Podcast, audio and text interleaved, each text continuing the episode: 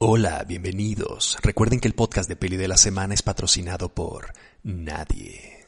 Amigos, bienvenidos a una nueva edición del Peli Podcast, un nuevo episodio. Y este episodio eh, lo estoy grabando en la noche del viernes. Tenía que haber sacado este episodio el viernes, pero este, decidí hacerlo hasta el sábado porque estuve viendo la selección oficial del Festival Internacional de Cine de Morelia y me enojé. Entonces decidí acabar de verla y luego hacer el podcast eh, para platicar un poquito del estado en el que se encuentra el cine mexicano contemporáneo. Eh, cabe la posibilidad que la selección del Festival Internacional de Cine de Morelia no haya sido la mejor este año, fue un año de pandemia, este, se presentaron una serie de acontecimientos que tal vez no hayan contribuido a que la selección pudiera tener nombres a lo mejor más interesantes o obras más este, fuertes o yo qué sé. El caso es que eh, es lo que es y hay nueve películas en la selección oficial del festival en competencia y de esas nueve películas no disfruté absolutamente ninguna. Eh, no, es que yo me quiera hacer el interesante, porque ese es un poco el problema. No es que yo diga, ah, quiero ser el nuevo Carlos Boyero o quiero ser el nuevo Ayala Blanco y yo no soy ni siquiera un crítico de cine, ¿no? Yo realmente soy un espectador, este me gusta compartir lo que veo y sí me preocupa ver un cine mexicano que eh, además de una serie de taras muy fuertes en cuanto a lo que busca representar eh, tiene problemas también muy fuertes de calidad, ¿no? Y estas películas, que son películas eh, pues prácticamente todas independientes, eh, levantadas con patrocinios de fondos que a lo mejor ahora ya no existen y que supongo yo que serán sustituidos por otros fondos gubernamentales, porque dudo mucho que quiten todo el apoyo al cine, a lo mejor reducen un poco el dinero que antes se introducía al, al, Foprocine y al Fidecine, pero el caso es que estas películas fueron financiadas en parte también por el Estado. Ahora, independientemente del tema de si el gobierno debe o no financiar al cine, que yo estoy seguro que debe hacerlo, cualquier gobierno de primer mundo o de segundo o de tercero, si se preocupa por la cultura de su país, debería financiar al cine porque hay películas que funcionan fuera del circuito comercial que merecen ser vistas y merecen crearse y no necesariamente apelan al gran público. Lo que sí veo es con tristeza un, pues no, no le llamaría yo retroceso, porque desde que se hizo Amores Perros, que supuestamente es la película que da pie al nuevo cine mexicano, nunca hemos logrado tener una industria cinematográfica. ¿no? Es, es, increíble, pero no lo hemos logrado, no lo hemos conseguido. Y la industria cinematográfica mexicana es una industria completamente subvencionada por el Estado, que con esas subvenciones que a veces, dando un poco la razón a ciertos planteamientos políticos, suelen ser subvenciones otorgadas a amigos, suelen ser subvenciones otorgadas a gente que está muy conectada dentro del entorno cinematográfico nacional y suelen subvencionar cosas que no ve ni Dios. Porque son malas, cabrón. O sea, ¿por qué la gente no quiere ver cine mexicano? ¿Por qué cuando tú le dices a fulanito de tal, oye, hay una, la nueva película mexicana, vamos a verla sí o no? Y te dice, no, porque fulanito de tal ya fue a ver algunas películas mexicanas. Y cuando fue a verlas, esporádicamente, pierdes la oportunidad al financiar este tipo de mierdas, pierdes la oportunidad de que alguien se integre y diga, ah, vamos a ver esta película mexicana, ah, me gustó, vamos a ver más películas mexicanas. Entonces, esta sobreproducción que no se preocupa por la calidad sino por la cantidad y que todo el tiempo nos están diciendo, ah, el cine mexicano ha mejorado, ahora producimos ciento y tantas películas al año. Ah, cabrón, pues yo vi diez y de esas diez me gustaron dos. Entonces, la, esa idea de vamos a llenar a los cines con cine mexicano, vamos a producirlo todo, vamos a producir lo que sea, como la voracidad de Netflix, ¿no? Que dice, a ver, quiero guiones, quiero guiones, quiero producir. Así está el cine mexicano. Y entonces aprueban una serie de proyectos que sinceramente no debieron haber visto la luz. Y es una pérdida de recursos lamentable, de tiempo, de gente, de esfuerzo, de gente que está detrás, de la gente que pone las luces, de los actores, del mismo director, del mismo guionista que concibe estos bodrios. O sea, es una pérdida de capital humano estas películas, ¿no? Es, como si tiraras horas hombre a la puta basura, ¿no? Y es frustrante, ¿no? Es terrible. Y el cine mexicano no ha logrado superar una serie de taras que sigue manejando desde siempre.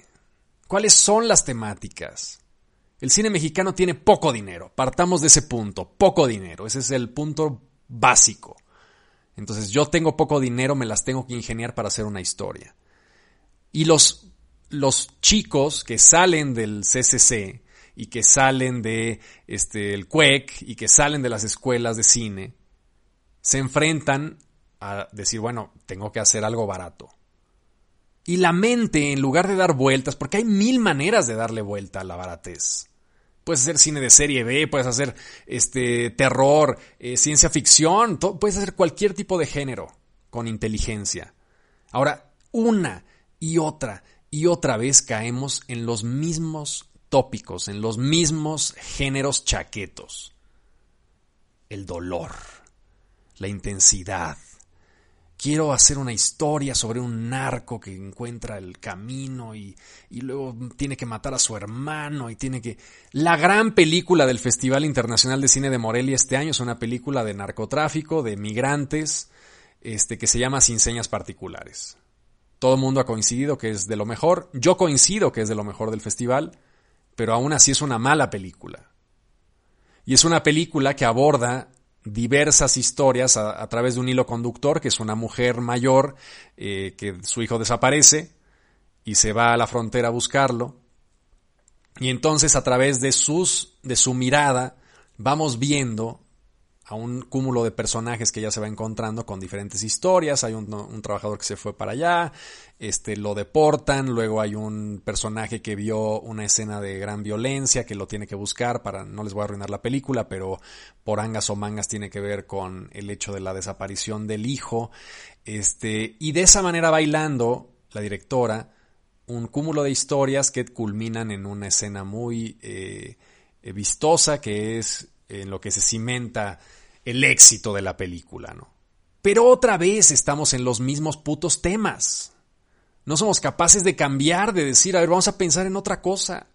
Y yo no digo que no tenga que analizarse el contexto sociopolítico de México, ¿no? O sea, no digo que tengamos que cerrar los ojos a lo que está pasando y que nadie hable. Hay que hacer puro cine de cosas bonitas, ¿no?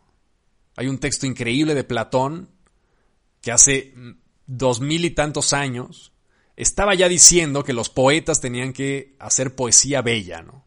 Porque él sentía que la poesía que no era bella contaminaba la mente de, los griegos de la época, ¿no? Entonces, no quiero ser como Platón, no quiero decir que no miremos las atrocidades que están ocurriendo. De hecho, hay grandes películas al respecto. Lo que estoy diciendo es que si vamos a mirar a nuestro país a la cara, lo hagamos con inteligencia. Se puede hablar de cualquier tema, Cualquier tema es válido para hacer una buena película. Pero lo que no se vale es recurrir a los mismos temas con el mismo punto de vista, con los mismos códigos narrativos, sin hacer absolutamente nada nuevo. ¿Por qué están alabando a esta película? Pues porque es la menos peor, cabrón. La menos peor. Pero eso no es un parámetro válido para decir que una película es, es buena, ¿no? Y esta historia que se narra además con el clásico ritmo contemplativo de los cineastas que quieren trascender, porque todos traen esa hambre de trascender.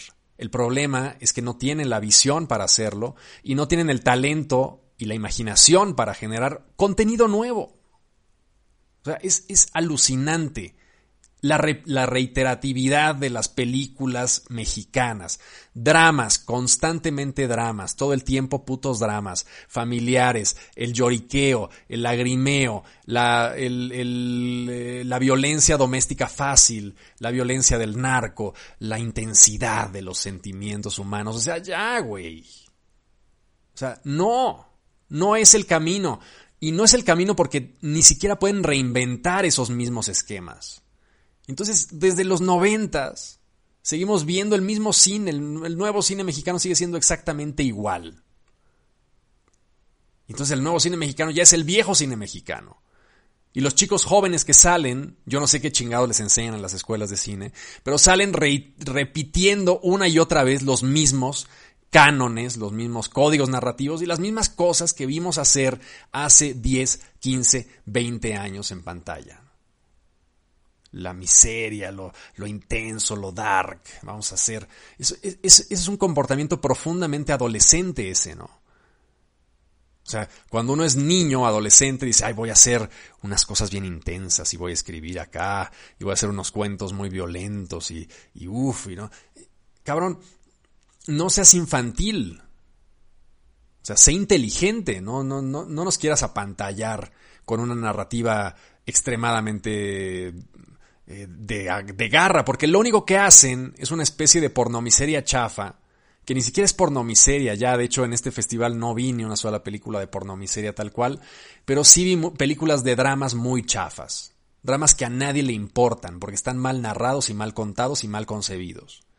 Y lo peor del asunto es que la crítica mexicana está deseosa de tener una victoria, o sea, estamos todos como ya necesitamos, el cine mexicano requiere una victoria, entonces la buscamos hasta por debajo de las piedras.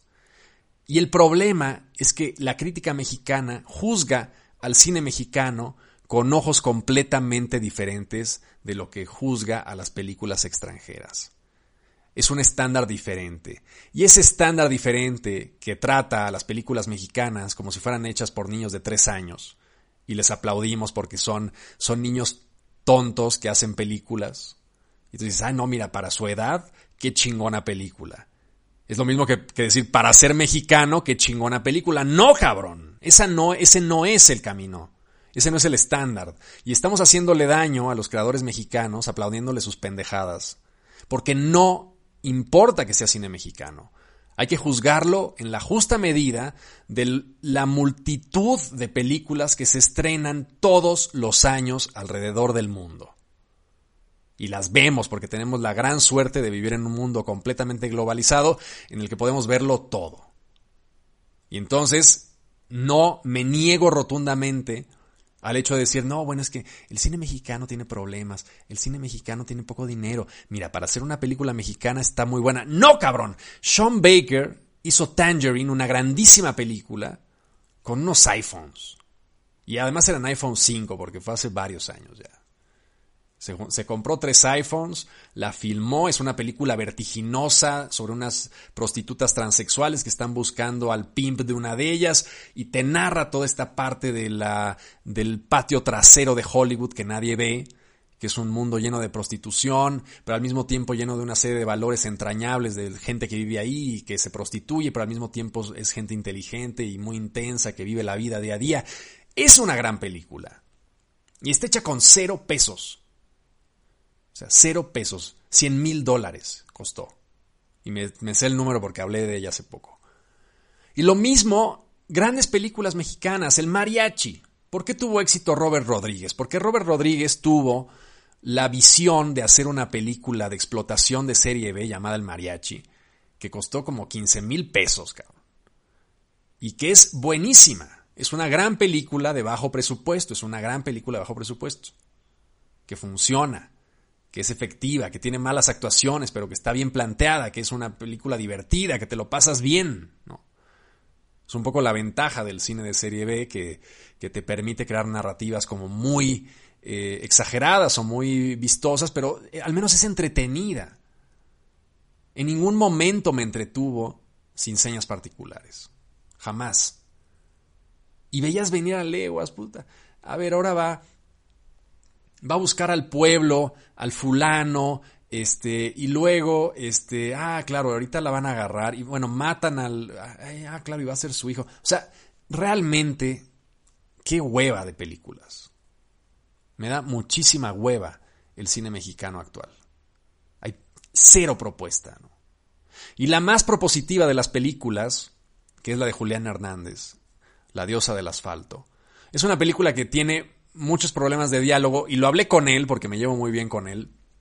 Y afortunadamente Julián es un personaje tan brillante y tan, tan interesante que acepta la crítica y es, yo creo que es peor crítico él de sus películas que yo de sus películas, que de hecho amo muchas de ellas. Ah, su primera faceta como director es formidable. Este, Rabioso Sol, Rabioso Cielo me, me, encanta, este, Mil Nubes, o sea, tiene, es un gran cineasta, es un gran cineasta. Ahora, la nueva película de Julián Hernández, que es tal vez, no, no tal vez, es un hecho, es la única película que realmente trata de hacer algo diferente, ¿no? Es la única película que trata de hacer algo diferente de las nueve. Y el problema que tiene es un problema de diálogos que a mí me parecieron muy forzados y muy este, clichés y muy como poéticos, pero, pero metidos con calzador y la sufrí bastante. La sufrí bastante porque eso ayudaba a que se convirtiera en un melodramón. Ahora, hablándolo con él, él lo que me decía es, pues no entendiste la película, o sea, realmente no entendiste el porqué de los diálogos porque no, nunca has escuchado esos diálogos. Y según yo, esos diálogos son válidos y son, no sé cómo me lo decían, diálogos netos, ¿no? O sea, son, son tan neta que alienan al público. Entonces, ese es otro punto también eh, que me abrió el espectro de por qué el cine mexicano está como está. Porque el cine mexicano lo hace gente como yo. Lo hace gente como yo. Y ese es el problema.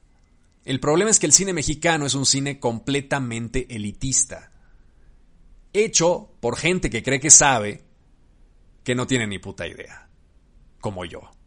Y entonces, estos güeyes lo que hacen es, ¿cuál es el proceso? Yo quiero meterme a las tripas del narco, el narco es el diablo, vamos a analizar el narco. Y entonces te vas un mes a pinche Tijuana, te cuentan unas historias, no has vivido nada, absolutamente nada de la problemática del narco en carne propia, no tienes ni puta idea de nada, pero te fuiste a Tijuana y estuviste allá, o te fuiste a una comunidad indígena y estuviste comiendo tortillas y dijiste a huevo y ahora sí tengo mi doctorado en pueblo, o tengo mi doctorado en, este, en estudios de eh, en indigenismo y ya sé lo que siente esta gente y ahora puedo diagnosticar sus problemas y ahora los voy a representar en la pantalla. Ese es el problema. El problema es que el cine mexicano no lo hace gente, esas narrativas, digamos, tan intensas, de pobreza y de malestares de la cultura mexicana, no los hace la gente que tiene esos malestares. Los hace gente que traduce esos malestares a otro lenguaje digerible para el cabrón que va al cine. Y ese es un problema muy fuerte. Porque evidentemente se siente impostado y se siente traicionada la representación de un problema que sabemos todos que es un problema fuerte, como por ejemplo el narco, pero se siente falso, se siente impostado, se siente que no me lo creo, se siente demasiado el filtro de la clase privilegiada que está haciendo la película. O sea, ¿por qué me encabrona que Narcos sea nuestro producto primordial de exportación? Pues porque es justo eso. Es una serie de entretenimiento barato, asociada a un problema muy intenso que ha costado vidas, que es un problema muy complicado, que tiene al país sumido en la mierda y que se ha convertido en uno de los principales medios de entretención popular. Traducidos, traducido un problema que es verdaderamente inarrable a través de los ojos de unos niños privilegiados que son los güeyes que se logran conectar al FONCA, que se logran conectar al FOPROCINE, que se logran conectar al FIDECINE y que logran producir estos objetos artísticos que quieren estar anclados en una realidad que no es la suya. Por eso me gusta Michel Franco. Por eso, aunque no, aunque no me gustó la película de, de Nuevo Orden, porque creo que tiene muchos problemas de representación social, me gusta muchísimo la primera parte. Y se me hace una gran primera parte. Porque ahí lo siento genuino todo. Completamente genuino. Toda esa boda, esa primera media hora es genuina y es una gran representación de las clases altas mexicanas. Y la representa también Michel Franco porque está hablando de lo que conoce. Cuando alguien habla de lo que conoce, se permea directamente, se siente ese halo de veracidad. Cuando un niño de la Ibero va a la comunidad de Chenaló a tratar de, hacer un documental o una peliculilla ahí sobre la gente que vive ahí, se siente la mierda, ¿no? O sea, se siente que ese cabrón cuando salió se fue al Fisher a echar sus cubitas y luego se fue a destapar su Don Periñón y se siente, se siente. Y no es que yo esté en contra de la, de la, de la gente que tiene dinero, ni mucho menos. Este, yo soy tan white como ellos. Pero lo que sí tengo yo muy en contra es la idea de representar narrativas que te son tan ajenas. Todo mundo se puede imaginar cosas. Pero a la hora que ves una obra de arte representada por alguien que sí vivió ese trauma o ese momento o esa narrativa, te das cuenta de la gran diferencia de representación. Y lo vemos ahora, donde sí lo podemos ver, es en la mirada femenina. Porque las mujeres que antes no hacían cine, o hacían menos cine que ahora, que siguen siendo muy pocas, pero hacían menos cine, son privilegiadas, pero al menos tienen la mirada femenina. Entonces, esa es una gran, una gran medida de la diferencia de objetividades. Ahora en el curso de horror corporal que doy, vemos en una eh, sesión horror corporal sexual. Y el horror corporal sexual normalmente está representado por hombres y está muy anclado en lo femenino. Es un horror que está muy anclado en lo femenino. Entonces Cronenberg tiene The Brood, este, tiene Possession, y son representaciones femeninas ideadas, visualizadas por hombres. Ahora, hay una película que se llama Dance Mapo, que es una película que dirige una mujer llamada Marina Devan, que te abre todo el panorama que dices, esta película la filmó una mujer. Tuvo que haberla filmado una mujer, no hay otra opción. Jamás había yo en mi mente de hombre concebido algo así. Jamás, o sea, jamás. Y yo hubiera podido más o menos pensar en, en Possession, o sea, decir, claro, es una representación que no me saca de mi zona de confort. Entiendo esta representación femenina que me hace Zulawski. Entiendo también la representación del divorcio que me hace Cronenberg en The Brood. La entiendo. Está dentro de mis modos de operar lógicos. Sin embargo, la representación de Marina de Van en Dasmapo me saca de, digo, digo, eh, ah, cabrón, esto jamás lo había pensado. Jamás. Y, y ahí te abre el panorama y dices, claro, porque este drama lo está narrando alguien que lo vivió, que lo sintió, que lo experimentó. Y ese es el gran problema del cine mexicano, que está muy anclado en los dramas sociales pero traducidos por güeyes que jamás han vivido esa desesperación, que jamás han tenido la menor idea de lo que se siente que te pongan una pistola en la cabeza, gente privilegiada, gente que ha tenido grandes privilegios en la vida y que nunca ha estado cerca de esos horrores. Claro, alguien muy brillante puede lograr penetrar eso, lograr imaginar, lograr ficcionalizar, porque el cine realmente es ficción. O sea, y, el que se la crea, que le aplauda. Entonces, si tú te crees esa ficción, aplaudes. Ahora, aunado a que están traduciendo narrativas que le son completamente ajenas, tienen poco talento para traducirlo de manera inteligente. Entonces son dos cosas. Y esas dos cosas, cuando se conjuntan, esos dos grandes problemas del cine mexicano, pues te queda una selección de nueve películas que son un puto desastre. O sea, es, es verdaderamente escalofriante ver el nivel de las películas. Y claro, pasa lo que pasa siempre. Hay dos, tres películas que la gente ve porque son las únicas que medianamente se pueden ver. Y las publicitan y dicen, ah, mira, el, cine, el cine mexicano va bien, mira. Este año tuvimos este nuevo orden que todo el mundo la odió, pero que tiene una buena factura. Tuvimos Ya no estoy aquí, que va probablemente para el Oscar. Y tuvimos esta de los narcos que está medio medio, pero pues ahí va. Y nadie habla de las demás, de Nicolás Pereda. ¿Por qué nadie habla de, ¿por qué nadie habla de Nicolás Pereda? Pues porque es infumable, cabrón.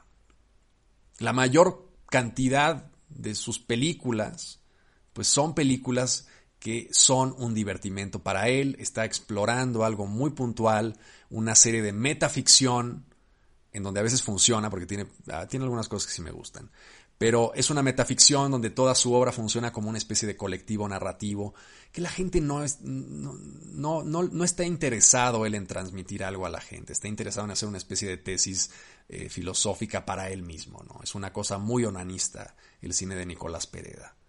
Sin embargo, no deja un peso, pero Nicolás Pereda está profundamente conectado en el sistema de producción cultural mexicano.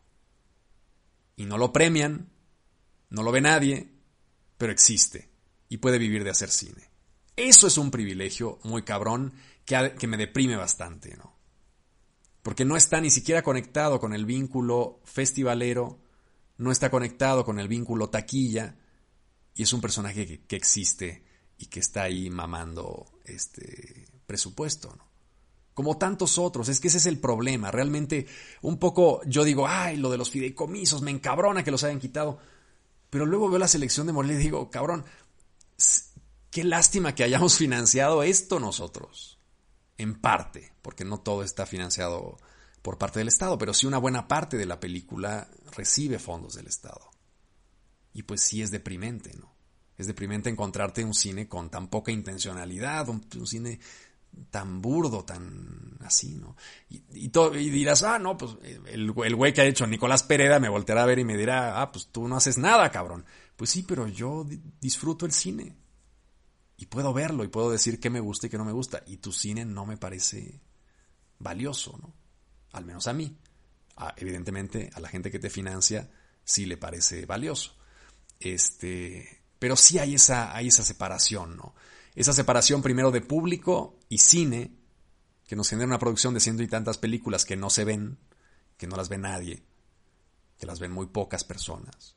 Y luego, esa disociación de talento que es evidente. O sea, lo que no me pueden negar es que hay películas en esa selección que están pésimamente filmadas y pésimamente actuadas. Pon tú que tienen un concepto, lo que tú quieras. Se vale hablar de lo que sea, del narco, lo que tú quieras. Pero hay una serie de películas, no, no voy a decir ya cuáles porque me va a odiar todo el mundo, pero realmente hay películas que son auténticas cátedras de lo que no se debe de hacer. Y es increíble que con la tecnología, con los avances, pudiendo filmar una película, ya sé que no es lo mismo filmar una película en un iPhone que filmarla con una este, cámara de última generación.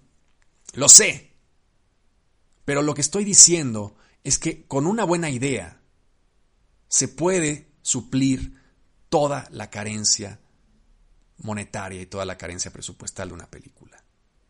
Y no se logra, no se logra, porque no hay buenas ideas.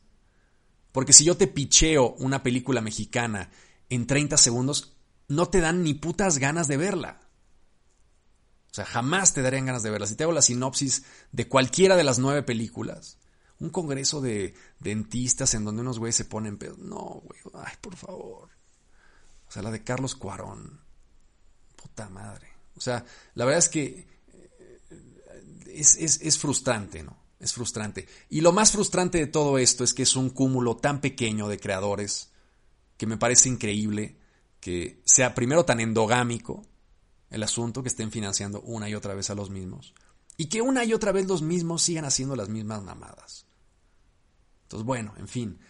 ¿Qué les voy a decir? Me deprimió ver la selección del Festival de Morelia, me deprimió ver el estado del cine mexicano actual, me deprime que después de ese grandísimo ya cambiamos, vamos a revivir, el cine de ficheras está muerto, este, vamos a hacer nuevas narrativas, al menos urbanas, con intencionalidad y tal, sigamos en lo mismo, en los mismos temas, que el narco se haya convertido en el nuevo cine urbano y que las comedias sean chafas, este, no sé, todo está mal, ¿no?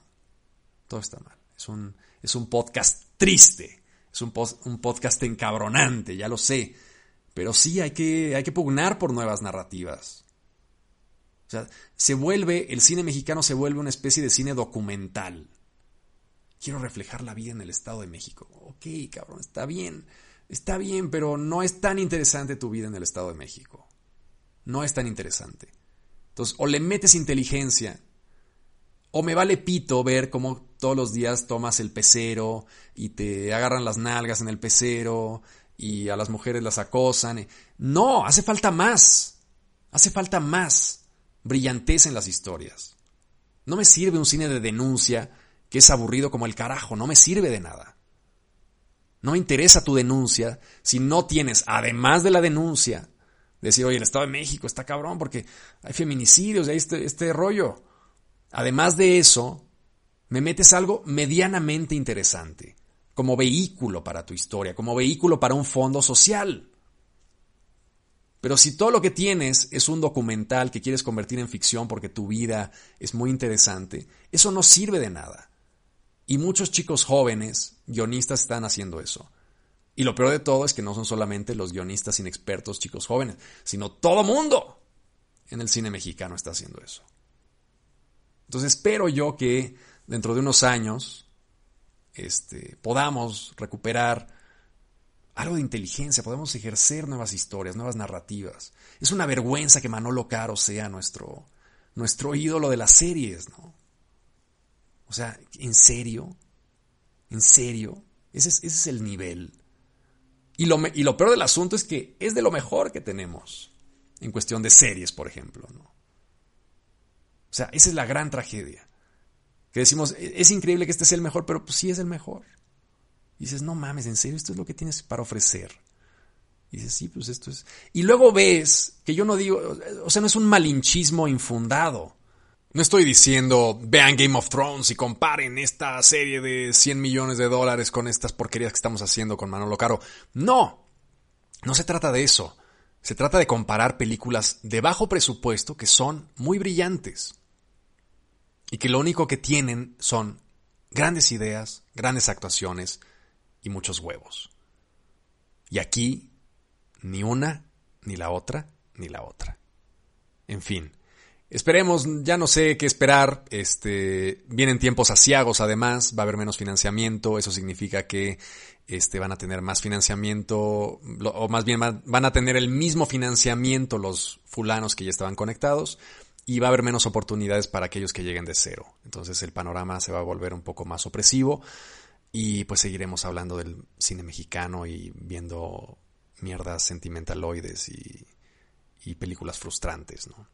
En fin. Eso es todo, ¿no? espero eh, que no se maten. Vean la selección del Festival Internacional de Cine de Morelia, si pueden, si escuchan este podcast cuando todavía esté activa en la página de Cinepolis Click, porque las películas malas, amigos, las películas malas, la única cosa buena que tienen, que nos hacen perder mucho tiempo, pero la única cosa buena que tienen es que nos motivan. Y si ustedes son cineastas jóvenes y ven una película de estas, yo estoy seguro que muchos dirán, cabrón, yo puedo hacerlo mucho mejor. Y seguramente pueden hacerlo ustedes mucho mejor. Háganlo. Motívense. Vean este mal cine mexicano. Vean la pobreza narrativa, la pobreza argumental, la pobreza técnica. Y háganlo. En fin. Nos vemos el siguiente viernes para otro peli podcast de peli de la semana que espero esté ligeramente menos deprimente que este. Chao. Este fue el podcast de peli de la semana el podcast más barato de la Internet. Y recuerda, el podcast de peli de la semana es patrocinado por nadie.